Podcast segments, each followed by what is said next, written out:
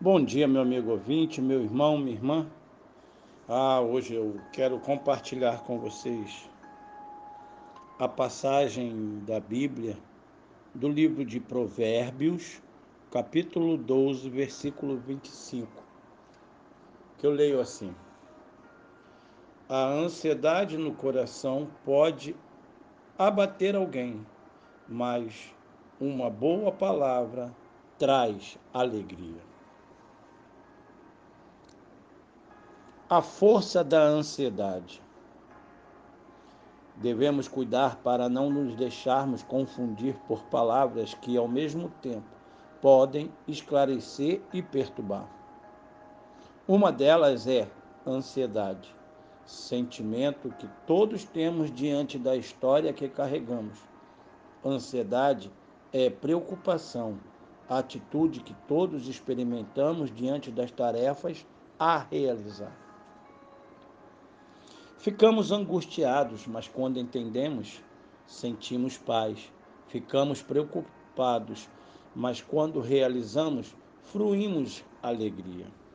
Contudo, quando se torna permanente e nos sufoca, a angústia toma os contornos de um transtorno. Quando é excessiva e crônica, a preocupação deve ser tratada como uma doença. Quando nossas preocupações nos ajudam a resolver os problemas, precisamos delas.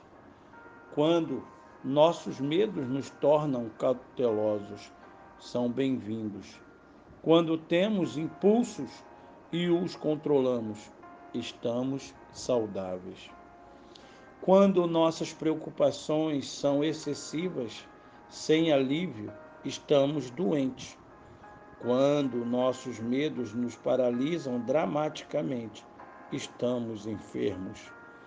Quando ideias e imagens nos invadem sem que desejemos e controlemos nossa mente, a nossa mente, sim, parou de funcionar adequadamente. Nessas condições, precisamos buscar ajudas urgentes para que a ansiedade não nos domine. Se admitirmos nossa ansiedade e procurarmos a cura, poderemos ter de volta nosso ritmo normal, com angústia e paz, preocupação e alegria. Aventurar-se causa ansiedade, mas deixar de arriscar-se é perder a si mesmo. Sim, meu amigo, este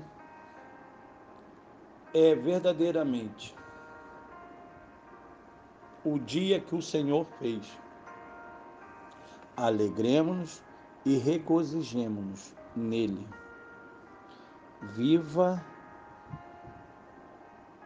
hoje, sabendo que o hoje pertence ao Senhor, pois ele já foi o ontem e o amanhã virá, se Deus assim permitir. Tenha fé em Deus. Descanse nos braços do Senhor e saiba que, como promessa, Ele cumpre as suas promessas em nossas vidas. Que o Senhor te abençoe e te guarde.